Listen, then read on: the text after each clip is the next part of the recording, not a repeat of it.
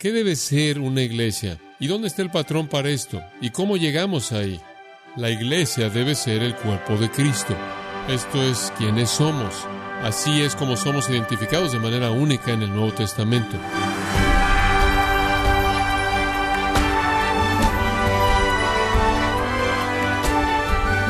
Bienvenidos a su programa Gracias a vosotros con el pastor John MacArthur. Al comienzo de los años 70, una revista nacional escribió el artículo llamado La Iglesia con 900 ministros. Lo que captó la atención del reportero no fue el crecimiento vertiginoso de esa iglesia, sino que cada miembro estaba involucrado activamente en el trabajo del ministerio. Pero ¿cuál fue la enseñanza bíblica que esa iglesia puso en práctica? Hoy John MacArthur habla al respecto, profundizando en la función de los hombres que Dios dio a la iglesia, para instruir en cómo usar los dones que ha recibido cada creyente. Parte de la serie La obra de la palabra, aquí en gracia a vosotros. Todos somos un cuerpo, el cuerpo de Cristo. En todos nosotros mora un espíritu, el Espíritu Santo. Todos hemos sido llamados a un llamado, salvación, con una esperanza eterna. Entonces debemos ser uno. ¿Cómo puede eso suceder? ¿Cómo puede ser eso una realidad? Tantas personas diversas, tantas voluntades, tantos deseos, tantas ambiciones, tanto egoísmo, tanto pecado. ¿Cómo llegamos ahí? Cada uno de nosotros ha recibido un don de Cristo, no la salvación, sino un don espiritual. En 1 Corintios 12, Pablo dice, hay dones visibles y dones invisibles. Hay esas cosas que usted puede ver en un cuerpo, como la parte externa del cuerpo. Usted puede ver esas, pero él dice, las más importantes son las feas, las que están escondidas. Afortunadamente, los órganos que están en el interior son más feos, pero son más vitales. Pero todo el mundo es parte del cuerpo. No se queje por el hecho de que usted no es esta parte o aquella parte. Reconozca la parte que usted es y sea fiel en funcionar para que el cuerpo pueda expresarse a sí mismo en unidad. Entonces el versículo 7 simplemente nos presenta el hecho de que todos tenemos un don de Cristo. Yo tengo un don, es un complejo de varias cosas y usted tiene un don podrá ser un complejo de varias cosas. Usted puede leer la lista en 1 Corintios 12 y Romanos 12. Esas simplemente son categorías de dones. Son como colores en una paleta de pintura y el Señor saca su brocha, su pincel y Él la moja un poco la mete un poco aquí y un poco de eso y la mezcla con aquello y lo pinta usted. Usted podrá tener un don de enseñanza, no hay dos maestros que sean iguales. Un don de enseñanza podría estar mezclado con un don de misericordia, un don de sabiduría, un don de ofrendar, un don de oración, un don de liderazgo y así es usted. Como sus huellas digitales, usted es usted. Usted tiene una huella digital espiritual que es única y solo usted la tiene. Usted es identificado en el reino de Dios como teniendo una función particular específica que ejercer. Ahora, su don es por causa del cuerpo. Esto es toda parte del cuerpo, es por causa del cuerpo. En otras palabras, usted ha recibido un don de Dios para servir a la iglesia. Entonces, la pregunta obvia es, ¿qué está haciendo usted? Usted no necesita una etiqueta clara para su don. ¿Qué hay en su corazón que quiere hacer usted? ¿Qué es lo que usted puede hacer bien para ministrar a alguien más? Y no estoy hablando de habilidades humanas, estoy hablando de qué es lo que usted puede hacer por edificar a otras personas en la fe. Ese es su don. Después Pablo procede a decir, miren, tienen que entender algo, estos dones realmente son únicos, porque estos son dados por Cristo. Usted recibió su don de Cristo. Eso debería elevar la seriedad de esto en su sentido de responsabilidad, ¿verdad? Digo, si usted no está haciendo nada, eso es vergonzoso, de hecho, es una vergüenza. Por lo que Cristo hizo para proveer ese don para usted, y esto es lo que él va a decir en el versículo 8. Por lo cual dice, siendo el Antiguo Testamento en particular, Salmo 68, subiendo a lo alto, llevó cautiva la cautividad y dio dones a los hombres. Entonces Cristo conquistó la muerte y el infierno y la tumba. Él ascendió, explicando esto un poco en el versículo 9, porque él había descendido. Él descendió para ganar la batalla en la cruz y él descendió para que pudiera ascender y después en el versículo 10 el que descendió es el mismo que también subió por encima de todos los cielos para llenarlo todo. Él descendió, él conquistó, él se llevó de regreso cautivos las almas que él ganó en la cruz y todo el botín para distribuírselo a su pueblo. Él es el héroe, conquistador, quien da dones a su pueblo, Cristo ascendió de regreso al cielo, envió al Espíritu Santo y con el Espíritu Santo todos los dones para la iglesia. Es un retrato magnífico. Ahora Él, habiendo alcanzado su victoria, llena todas las cosas, lo cual es otra manera de decir que Él es soberano sobre todo. Él es la cabeza sobre todas las cosas. Él es de quien Pablo dice a los filipenses, Dios le dio un nombre que es sobre todo nombre, el nombre del Señor, para que a su nombre todo rodilla se doble. Él está en el trono. Ahora, como el Señor exaltado, triunfal, que está en el trono, quien ganó la gran victoria sobre el pecado y la muerte y el infierno, Él ha regresado al cielo y Él va a darle dones a su iglesia para que su iglesia pueda volverse su cuerpo en la tierra y manifieste su vida ante el mundo. Él da dones para que podamos servirnos unos a otros y para que al servirnos unos a otros nos volvamos de manera manifiesta semejantes a Cristo en el mundo. Todos los dones, todos los dones que le son dados a la iglesia son expresados de manera perfecta en Jesucristo. Él fue el maestro más grande, él fue el predicador más grande, él tuvo más sabiduría que nadie, más misericordia, más gracia. Él dio más que nadie. Él fue el líder más grande. Usted puede tomar todas las categorías de dones, son cumplidas de manera perfecta en Cristo, ahora de una manera que llena el universo entero con su gloria soberana. Pero Él nos ha dado una administración de ese tipo de dones que son expresados de manera perfecta en Él. Ahora, debido a que tenemos esos dones, conforme los usamos para servirnos unos a otros, Cristo es desplegado. Eso está llevando al pasaje que quiero que usted vea. En el versículo 11, Él no solo dio dones, sino para ver esos dones manifiestos de manera completa, Él tuvo que hacer algo más. Él tuvo que dar hombres. Y Él mismo constituyó a unos apóstoles, a otros profetas, a otros evangelistas, a otros pastores maestros, a fin de perfeccionar a los santos para la obra del ministerio, para la edificación del cuerpo de Cristo, inclusive con esos dones espirituales, los cuales todos recibimos en nuestra salvación. El cuerpo de Cristo no va a ser lo que debe ser demostrando a Cristo en el mundo, a menos de que haya algunos predicadores que perfeccionan a los santos para la obra del ministerio, para la edificación del cuerpo de Cristo. La palabra perfeccionar en su traducción podría ser equipar es la función de esos hombres mencionados en el versículo 11. El perfeccionamiento de los santos, el equipar a los santos, catartizo es el verbo griego, básicamente significa ser restaurado, ser completado, ser maduro, perfecto, llegar a su máximo nivel de crecimiento. No perfección sin pecado, sino una especie de madurez, una especie de virtud espiritual madura. La perfección de los santos es la meta, es la meta de las pruebas. Santiago 1 dice, después de que hayáis atravesado por pruebas, Dios va a hacer una obra perfecta. Es la meta del sufrimiento. 1 Pedro 5.10, después de que hayáis padecido por un poco de tiempo, el Señor os perfeccione. Es la meta de la Escritura. Sigan deseando la leche de la palabra para que por ella crezcáis con respecto a la salvación. Entonces, sean pruebas o sufrimiento, persecución o la palabra de Dios en particular, Dios lo usa todo para llevarnos este tipo de perfección espiritual en donde en semejanza a Cristo estamos usando nuestros dones para desplegarlo en la iglesia.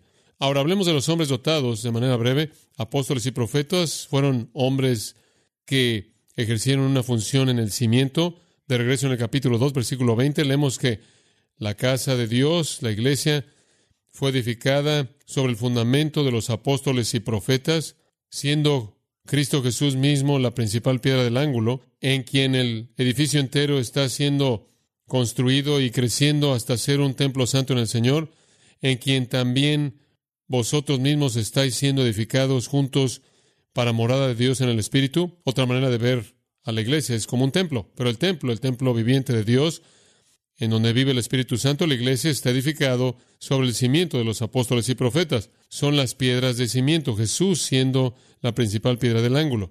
Los apóstoles entonces fueron hombres de cimiento. Fueron los que estuvieron con Jesús, fueron escogidos por él particularmente. Hubieron doce de ellos y después Judas se sale, Matías reemplaza a Judas al principio del libro de los Hechos y más adelante el apóstol Pablo es el último de los apóstoles. Entonces hay un total de trece según Mateo y Marcos y Lucas, tuvieron una capacidad llamado excepcionales. debían predicar la palabra, debían echar fuera demonios y debían sanar a los enfermos. Se les dio poder divino para certificar su conexión con el Dios vive verdadero. ¿Cómo sabe usted quiénes son los maestros verdaderos? ¿Cómo sabe usted quiénes son los apóstoles verdaderos? ¿Cómo sabe usted realmente quién representa a Dios? Aquellos que tienen poder sobre la enfermedad, aquellos que tienen poder sobre los demonios, están predicando el mensaje verdadero de Dios. Tuvieron esos deberes. Predicar, echar fuera demonios y sanar a los enfermos. Fueron compañeros de Jesús. Son tan excepcionales, tan excepcionales que Jesús dijo en Lucas 22, 28 al 30, que tendrán doce tronos en su reino cuando Él regrese. Él tendrá doce tronos. Ahora sé que usted está diciendo, bueno, es Matías o Pablo. ¿Quién recibe el doceavo trono? No tengo idea. No tengo una revelación especial de eso, pero habrán doce tronos. Sabemos que en Apocalipsis 21:14 dice que la Nueva Jerusalén, la ciudad capital del cielo eterno, ahí habrán doce piedras de cimiento representando a los doce apóstoles. Entonces tienen una función única, excepcional, no solo en el cimiento de la iglesia en este mundo, sino piedras de cimiento para la Nueva Jerusalén, la ciudad capital del Estado eterno. Únicos. Y fueron usados por Dios junto con sus asociados para escribir el Nuevo Testamento. No hay apóstoles en la actualidad, fueron escogidos por Jesús, se les dio poderes milagrosos, las señales de un apóstol, señales, maravillas y obras poderosas, 2 Corintios 12, 12, Hebreos 2. ¿Cómo escaparemos si descuidamos una gran salvación que nos fue primero hablada a nosotros por aquellos que estuvieron con el Señor y después confirmadas por señales y maravillas, fueron parte del cimiento. Y después vino el segundo grupo de predicadores, los profetas. Los profetas fueron escogidos no por Cristo, sino que más bien fueron identificados por la iglesia y su responsabilidad consistió en predicar el Evangelio. No son los que hacen milagros como tales, pero son los predicadores de la verdad. Son predicadores preescritura. El Nuevo Testamento todavía no ha sido terminado, entonces están predicando lo que fue la doctrina de los apóstoles. Están predicando lo que los apóstoles recibieron del Señor y ocasionalmente el Señor inclusive les dio algo de revelación, pero la mayor parte del tiempo están predicando lo que ya había sido revelado a los apóstoles. La primera iglesia estuvo involucrada en estudiar la doctrina de los apóstoles. Estuvieron predicando la doctrina de los apóstoles. La meta de los apóstoles y la meta de los profetas, ¿cuál es? Dice, perfeccionar a los santos perfeccionar a los santos. Esa fue su meta. Siempre fue la meta, siempre la meta, llevar a los santos a la madurez y a la semejanza a Cristo. Ahora, históricamente son reemplazados por los evangelistas y pastores maestros. Evangelistas sería lo que siguieron a personas como los apóstoles que fueron enviados. Apóstol viene del verbo, significa ser enviado. Fueron enviados con el Evangelio, van al campo misionero, plantan iglesias y después junto con ellos vienen los pastores que enseñan y son los que pastorean al rebaño. Es como si los evangelistas salen a reunir a las ovejas y una vez que están congregadas, reunidas, el evangelista sale para reunir a más ovejas y el pastor les enseña. Es traducida pastores. Aquí es algo interesante, la palabra poimen. Siempre es traducida pastor en el Nuevo Testamento, excepto aquí. Por alguna razón usaron un término en latín aquí. Pero es una palabra que significa un maestro que enseña. Ese es un anciano, un obispo. Y sabía que al llegar a la iglesia, que yo era un pastor que enseñaba que yo había sido llamado a la función de un pastor que enseña. No significa que no tenga una responsabilidad de evangelismo. Pablo le dijo a Timoteo, 1 Timoteo 4, haz obra de evangelista, haz obra de evangelista. Entonces hacemos eso. Pero primordialmente la función es alimentar el rebaño de Dios. 1 Pedro 5, Hechos 20, alimentar y guiar a la iglesia, la cual Dios ha comprado con su propia sangre. Somos los que alimentan y los líderes. Jesús le dice a Pedro tres veces, alimenta mis ovejas, alimenta mis corderas, alimenta mis ovejas. Esto es ministerio pastoral, alimentar al rebaño de Dios. Esa es la razón por la que nos congregamos, para que ustedes puedan ser alimentados, para que ustedes puedan madurar, para que ustedes puedan ser perfeccionados. Ese es el punto de este pasaje entero. Regresemos ahí. Entonces, esos son los predicadores de perfección. Observe el progreso a la perfección. Versículo 12. Los hombres dotados equipan a los santos. El pastor maestro, evangelista, es a fin de perfeccionar a los santos. Para eso estamos. Ciertamente quiero alcanzar a los perdidos con el Evangelio, pero los perdidos van a ser alcanzados por ustedes si ustedes son maduros en Cristo. La meta del pastor es alimentar y guiar al rebaño, protegerlos de lo que es destructivo, asegurarse de que lleguen a las pasturas verdes y a las aguas de reposo. Los hombres dotados equipan a los santos. Colosenses 1 lo dice de esta manera, al final del capítulo 1, a quien proclamamos, esto es Cristo, amonestando a todo hombre y enseñando a todo hombre en toda sabiduría, a fin de presentar a todo hombre completo en Cristo. Esa es una función pastoral, esa es una definición. Pablo dice, por esto trabajo, esforzándome, una palabra que significa trabajar hasta el punto de sudar y estar agotado, según su poder, el cual opera poderosamente en mí. Dios trabaja dentro de mí y yo trabajo por ver a todo hombre y mujer completo en Cristo, equipando a los santos. No fue tan solo el trabajo de un apóstol. Al final del libro de Colosenses se nos presenta un hombre llamado Epafras, capítulo 4, versículo 12. Epafras, quien es un miembro de la iglesia colosense, un siervo de Jesucristo, os saluda, siempre trabajando encarecidamente por vosotros en sus oraciones, a fin de que seáis perfectos y plenamente ciertos en toda la voluntad de Dios, porque yo doy testimonio de que Él estaba profundamente preocupado por vosotros. ¿Y cuál era su preocupación? Que seáis completos plenamente en Cristo, para que crezcáis a la medida de la estatura de la plenitud de Cristo. Los hombres dotados no son dados a la iglesia para los incrédulos, son dados a la iglesia para los creyentes. No son dados a la iglesia para hacer que los creyentes se sientan bien acerca de sí mismos, son dados a la iglesia para hacer que los creyentes crezcan para volverse más como Cristo. Entonces, si vamos a perfeccionar a los santos, ¿qué instrumento debemos usar? Bueno, la oración. Eso es lo que Pafras hizo. Pero el instrumento clave, escuche lo que la Escritura dice, y no hay duda acerca de esto. Segunda de Timoteo 3, 16 y 17. Toda la Escritura es inspirada por Dios y útil para enseñar, para redarguir, para corregir, para instruir en justicia, a fin de que el hombre de Dios sea perfecto, enteramente preparado para toda buena obra.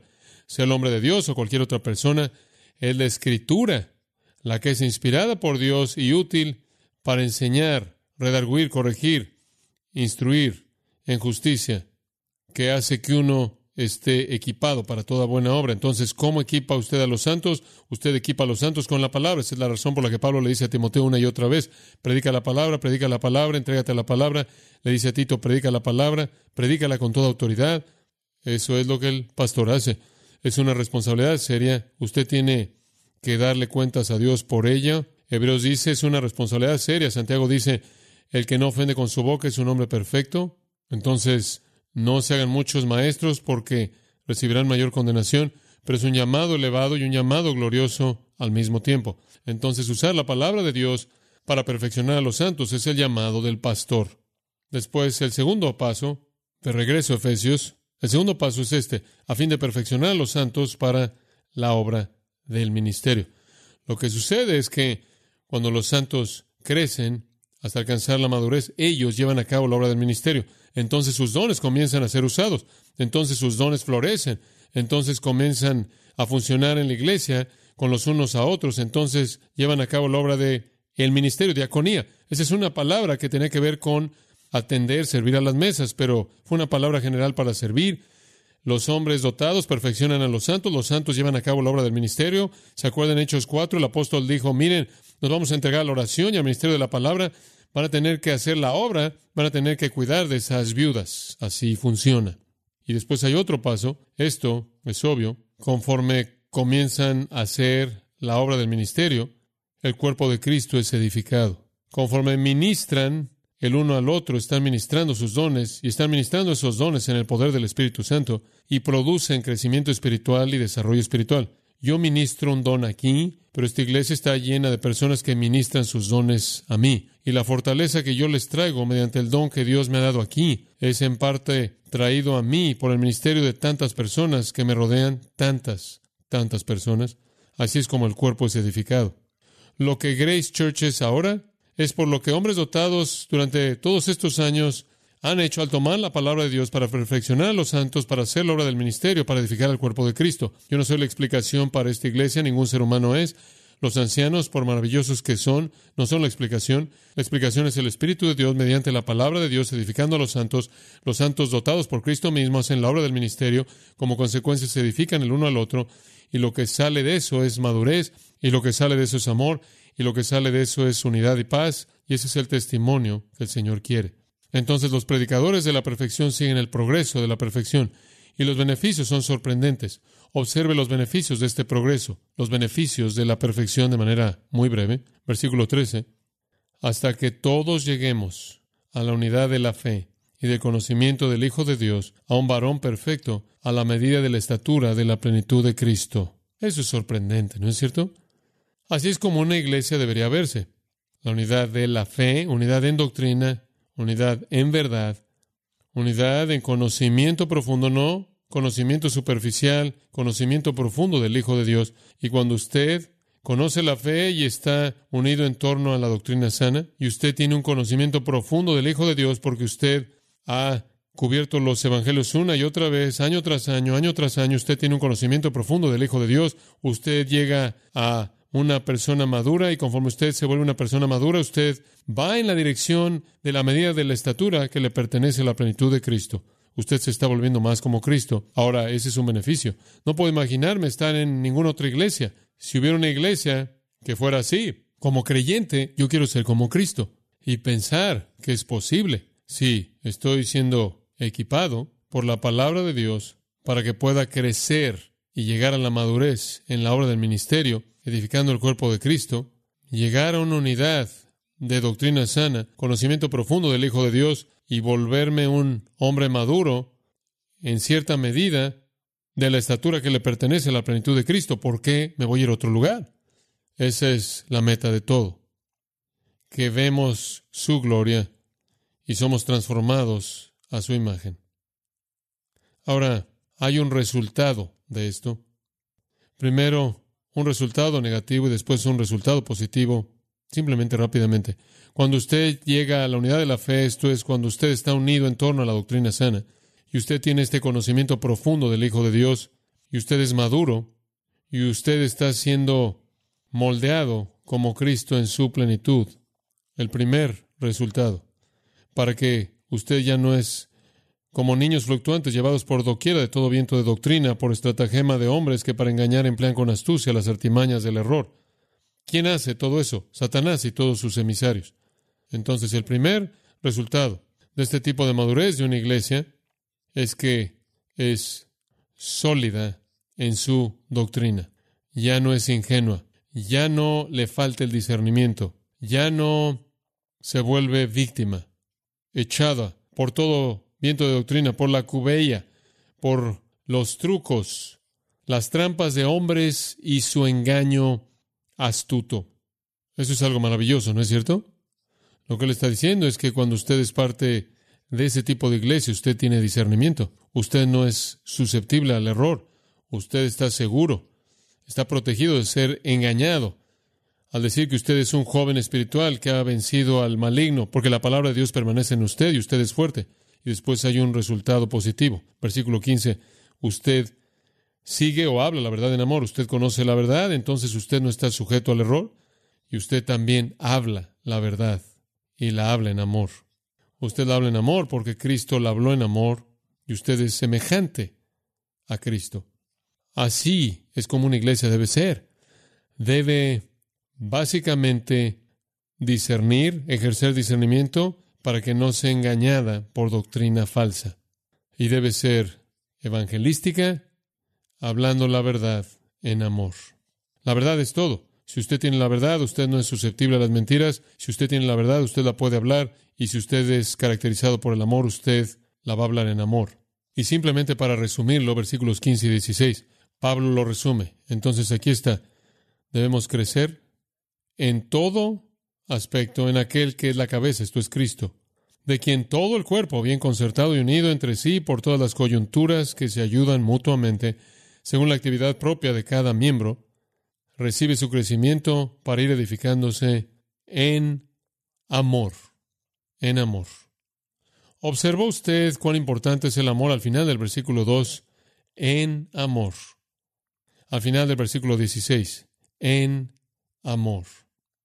Por esto conocerán todos que son mis discípulos, porque tenéis que amor unos a otros. Una iglesia que sigue este patrón divino será conocido no solo por su doctrina sana, sino lo que es más característico, será conocido por su amor. Y yo solo le puedo decir, esa es la reputación de esta iglesia. Hay personas que piensan, bueno, habiendo nunca estado aquí, usted sabe, MacArthur es un predicador fuerte, y tiene opiniones muy fuertes y es dogmático y él ha estado ahí por 50 años. debe ser un lugar duro, difícil. Esas personas deben ser tan duras como la piel escuchando toda esa doctrina todo el tiempo. La predicación fuerte y la doctrina sana no producen personas duras, produce personas suaves, produce personas amorosas, porque el Señor estableció un patrón en su palabra y dijo, si el pastor maestro y los evangelistas, los hombres fieles, perfeccionan a los santos mediante la palabra, van a hacer la obra del ministerio, el cuerpo va a ser edificado y el cuerpo va a ser edificado al grado en el que se vuelve como Cristo, va a discernir, va a ser protegido de la doctrina falsa y va a poder hablar la verdad en amor. Y va a caracterizarse por amor porque Cristo mismo es caracterizado por el amor, ¿verdad? Entonces, entre más ustedes como Él, más usted es verdad y amor manifiestos.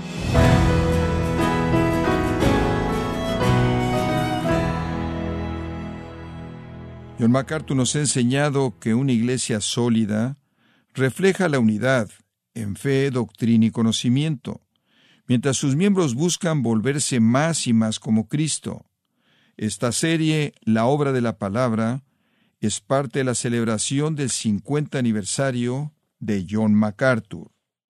Y quiero recordarle, estimado oyente, que tenemos a su disposición el libro Cómo obtener lo máximo de la palabra de Dios, escrito por John MacArthur, donde nos lleva al corazón de la palabra de Dios, aconsejándonos aplicar de manera eficaz las enseñanzas bíblicas a nuestras vidas. Puede adquirirlo en nuestra página en gracia.org o en su librería cristiana más cercana. También le comento que puede descargar todos los sermones de esta serie La obra de la palabra, así como todos aquellos que he escuchado en días, semanas o meses anteriores, en gracia.org. Si tiene alguna pregunta o desea conocer más de nuestro ministerio, como son todos los libros del pastor John MacArthur en español, o los sermones en CD que también usted puede adquirir, escríbanos y por favor mencione la estación de radio por medio de la cual usted nos escucha en gracia a vosotros. Es importante conocer no solo el país y ciudad de donde usted nos escucha, sino también la radio. Para quienes contactan nuestro ministerio por primera vez, pueden solicitar una copia del mensaje de promoción sin costo alguno, un mensaje por oyente únicamente.